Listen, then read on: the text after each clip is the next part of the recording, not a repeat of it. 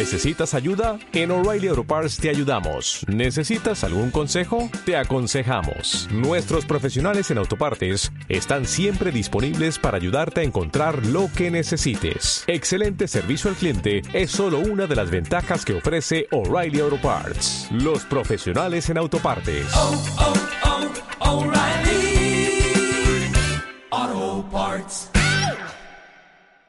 A cerrar el podcast de hoy con el último estreno de la semana, que es el biopic de Jacques Cousteau. Luis, eh, Jacques Cousteau era para ti, cuando tú eras pequeño, era un, no te digo que un ídolo, pero casi, un referente. Hombre, sí, yo, en aquella época en que teníamos solo dos cadenas, eh, lo veías lo veías todo. Yo era, me gustaba la televisión y, y las, los documentales de Jacques los ponían en prime time. Entonces no te tenías que ir a un canal temático o, era lo que había. Entonces, pues es, lo que veías. Entonces me resulta curioso que de pronto ahora pues eh, ver una película que sobre la historia de esa, de esa de ese personaje que has estado viendo en televisión, ¿no? Que simplemente era un, una imagen y en cambio ahora mm, te das cuenta que tiene una vida por detrás cuenta un poco la, la historia de, de, Jacques Cousteau desde finales de la Segunda Guerra Mundial hasta, el momento de su muerte, ¿no? Y entonces la puesta en marcha de su sueño, que era la conquista del mar, del fondo del mar, y, y, de mostrar al mundo lo que hay, lo que hay debajo de las profundidades, ¿no? Entonces un poco el, el junto a ese sueño eh, inició también la búsqueda de la financiación que al final se convirtió en una gran empresa en sí mismo, porque rodó películas que compraron los americanos, compró un barco, el famoso Calypso,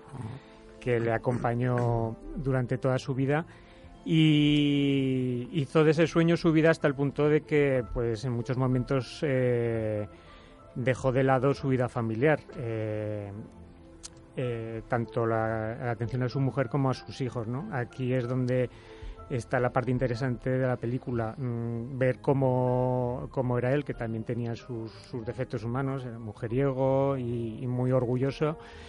Y, también la película se centra sobre todo en uno de sus hijos, en Philippe, que fue testigo un poco de las debilidades de su padre e intentó, intentó no seguirle, seguir su camino, sino ser una persona más, más honesta, ¿no? La película tiene, pues eso, aparte de las eh, escenas marinas, que yo creo que es lo, que intenta dar un poco de, calidad visual a la historia, interesa sobre todo pues por contar la, vida de, esta persona y de, y de que, quien lo le rodeó, ¿no? Lambert Wilson lo encarna con, con, con mucho parecido físico. Audrey Tautou que está, está sorprendente en un rol distinto a, la, a, los habituales. Amelie, eh, Amelie, como la mujer abnegada pero orgullosa que, que, le pone siempre firme y que acaba haciendo del Calypso su, su hogar porque ya no quería casi pisar la tierra sino vivir en ese barco y Pierre Nini, que, Niney, que es uno de los actores emergentes eh, franceses que lo hemos visto en Saint Laurent o en Un hombre perfecto y que encarna al, al hijo, al hijo pequeño, sí. la película me gustó más de lo, que esperaba, la crítica pues la ha puesto bastante regular. A mí me parece que es un biopic mm, que quizás por el interés que tenía el personaje me, me gustó y bueno, yo eh, le daría un 6. Mencionar, por supuesto, la excelente música del prolífico Alexander Desplat. Yo estoy de acuerdo contigo, Luis. A mí también le daría un 6. Me interesa muchísimo más la parte, la parte familiar, la parte personal, la mm. relación que tiene que tiene Custo con su hijo. Los dos actores me parece que hacen un trabajo bastante, bastante notable.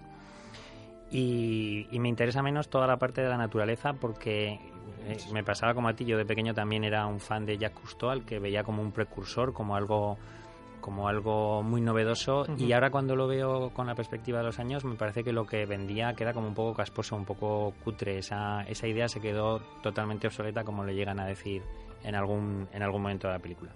Pero estoy contigo, a mí me gustó también más de lo que me esperaba y, creo que es, que es un 6.